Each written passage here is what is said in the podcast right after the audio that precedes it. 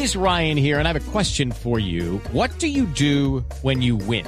Like, are you a fist pumper? A woohooer, a hand clapper, a high fiver. I kind of like the high five, but if you want to hone in on those winning moves, check out Chumba Casino. At ChumbaCasino.com, choose from hundreds of social casino style games for your chance to redeem serious cash prizes. There are new game releases weekly, plus free daily bonuses. So don't wait. Start having the most fun ever at ChumbaCasino.com. No purchase necessary. BGW. Void were prohibited by law. See terms and conditions. 18 plus.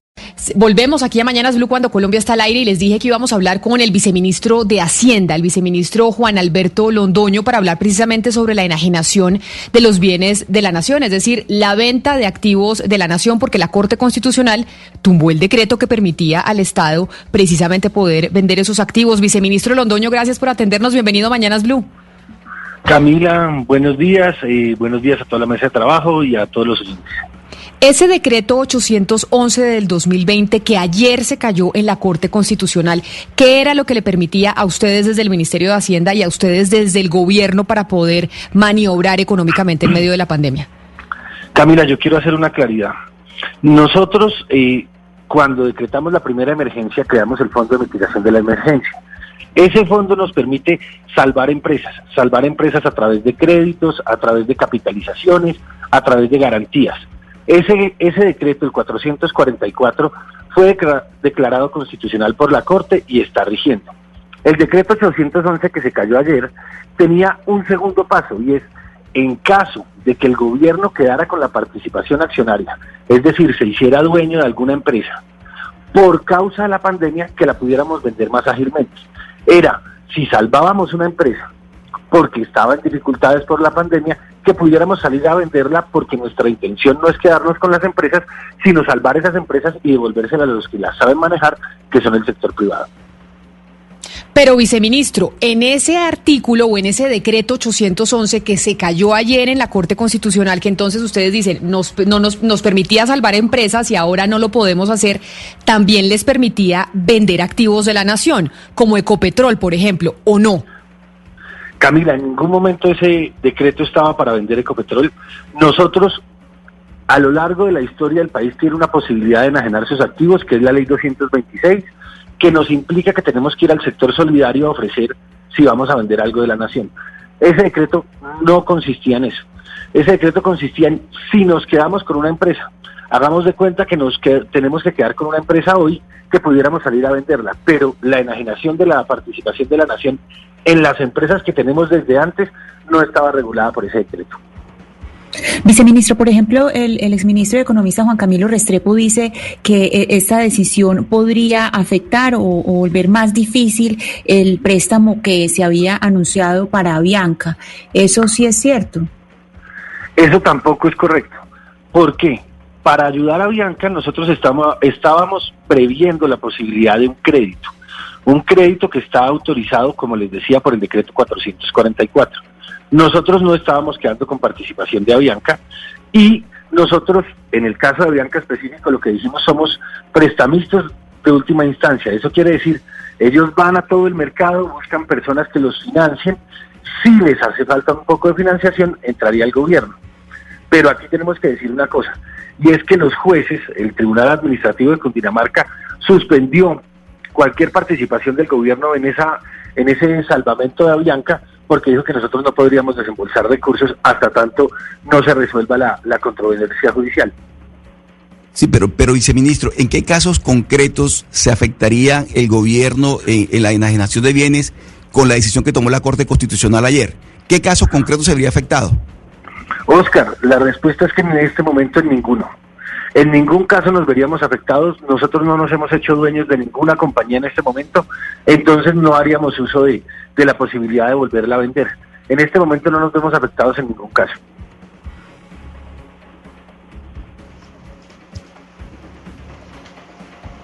Viceministro, pero entonces, ¿cuáles eran las empresas que ustedes iban a, comprar? Es decir, ¿qué es lo que este decreto ya no les permite que ustedes ya estaban en, eh, camino de hacer?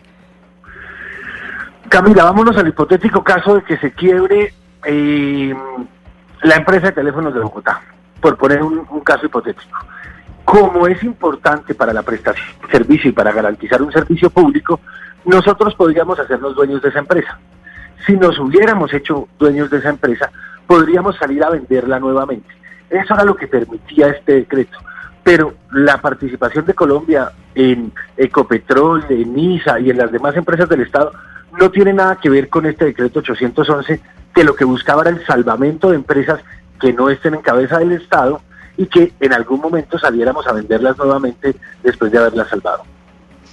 Viceministro, eh, ustedes en el presupuesto del siguiente año, pues hay, un aumento importante de 42 billones, me, parece que es inédito en la historia del país, y ha habido algunas críticas porque en el presupuesto hay, hay, hay, hay, unas partidas que no quedan claras, ustedes de dónde van a sacarlas, ustedes, y viendo el déficit fiscal que va a haber, que también es histórico, eh, no están en el gobierno preocupados por la sanidad de las cuentas públicas para el próximo año, ¿no, no hay esa preocupación?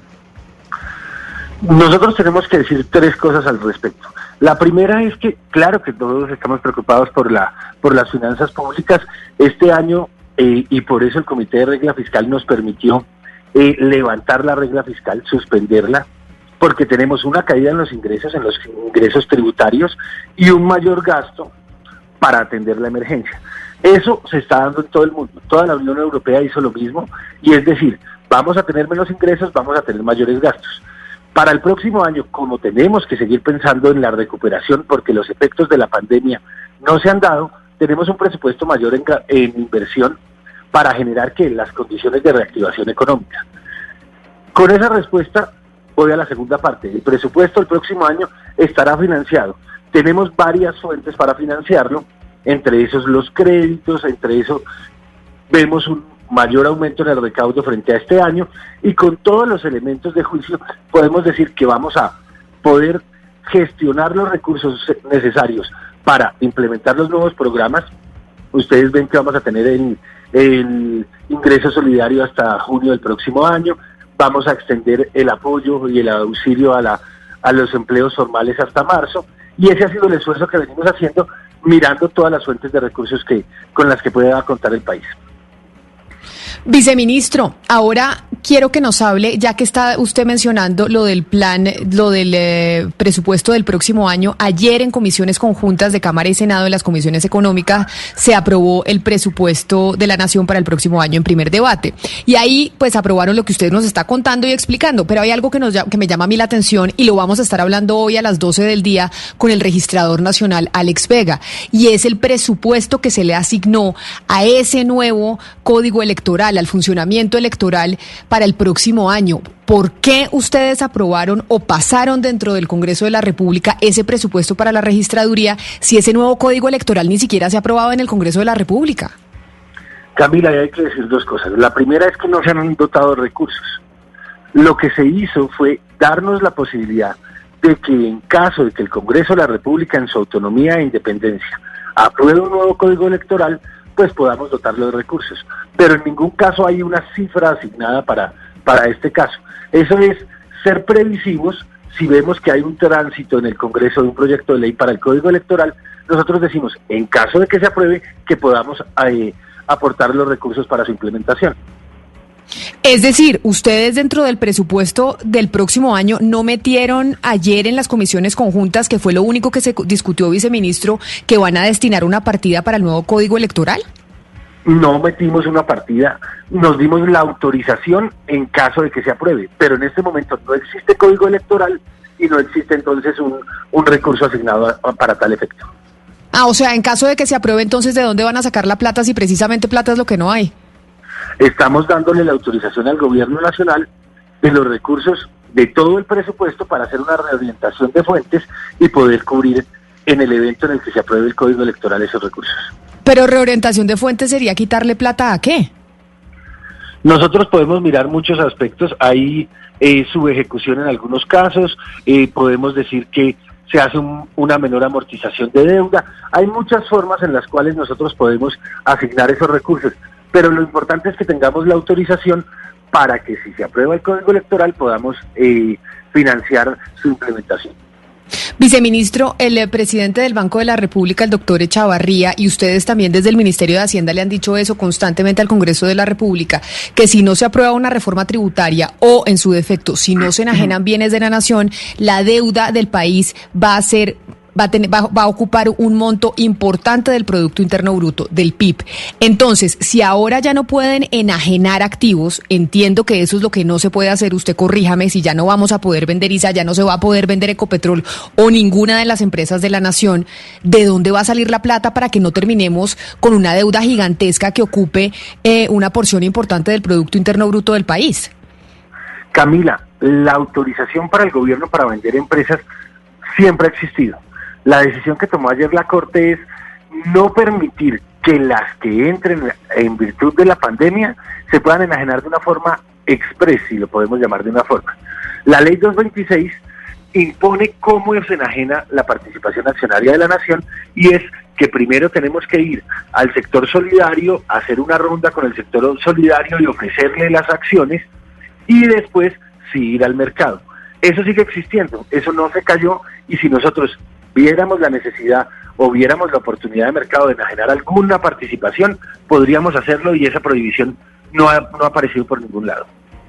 Pero entonces, si ustedes tienen autorización para, eh, para enajenar activos de la nación y ya vienen advirtiendo desde el Ministerio de Hacienda y desde el Banco de la República que esa es la única alternativa o una reforma tributaria para que no estemos endeudados hasta el cuello, ¿qué van a vender? Eh, Camila, nosotros hoy no podemos decir que vayamos a vender nada. Voy a poner un ejemplo. Para este año teníamos previsto, si era necesario, si había condiciones de mercado, enajenar bienes por 8 billones de pesos. No se ha enajenado ninguno. Eso siempre es una posibilidad que nosotros nos damos como gobierno, mirando el mercado, mirando la rentabilidad social de las empresas y mirando las posibilidades de otras fuentes de financiamiento. Si a nosotros nos entran más impuestos, pues no necesitamos vender ningún, ningún activo. Eso siempre es una posibilidad que se da el gobierno para mirar las condiciones de mercado y mirar las necesidades de financiamiento. Viceministro, viceministro, eh, más allá de, de, todos estos decretos y estas cosas un poco también jurídicas, quiero preguntarle como economista, porque hay cosas en la economía colombiana que tienen muy poca o muy mala salud, como es el caso de que la productividad desde el 2007 viene cayendo, que antes incluso la pandemia teníamos un mercado laboral muy precario, con mucha informalidad. Le, quiero preguntar a usted como economista, eh, ¿no hay que hacer cirugías un poco más atrevidas, más allá de algunos subsidios, de, de algunas cosas que el Estado puede hacer, pero no requiere que de verdad haya reformas importantes? Yo creo que esa es una buena pregunta. Yo creo que el país eh, requiere hacer unas discusiones de fondo en temas de productividad, en temas de costos de la producción, en temas de focalización del gasto por parte del Estado. Nosotros hemos venido trabajando en ese sentido.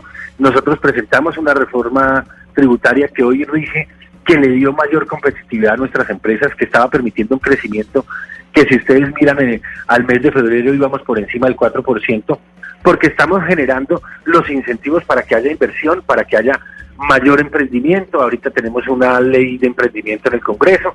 Creo que tenemos que dar unas grandes discusiones, pero también hay que ver una situación en este momento y es que estamos atravesando una pandemia y tenemos que medir los efectos de la misma una vez salgamos de ella para tomar las, las medidas necesarias para reactivar la economía pero creemos que las medidas que se tomaron antes y durante esta eh, emergencia que hemos vivido, pues nos permiten decir que el país va a retornar a una senda de crecimiento bastante importante y vamos a tener la tranquilidad de, de que vamos a poder darle las mejores condiciones a los colombianos. Pues viceministro Juan Alberto Londoño, viceministro de Hacienda, mil gracias por haber estado con nosotros y por habernos explicado qué significa esa decisión que tomó ayer la Corte Constitucional para el manejo que le están dando ustedes a la pandemia y la reactivación económica. Mil gracias por siempre atendernos. O yo ministro, o yo viceministro. Yo le digo ministro porque parece usted ministro. Yo sé que es carrasquilla, pero como usted es el que pone la cara, entonces por eso me confundo, viceministro.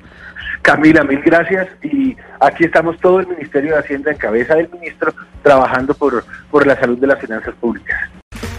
Okay, round two. Name something that's not boring. A laundry? Ooh, a book club. Computer solitaire, huh? Ah, oh, sorry, we were looking for Chumba Casino. That's right. ChumbaCasino.com has over 100 casino style games. Join today and play for free for your chance to redeem some serious prizes. ChumbaCasino.com. No purchase necessary. Full prohibited by law. 18 plus terms and conditions apply. See website for details.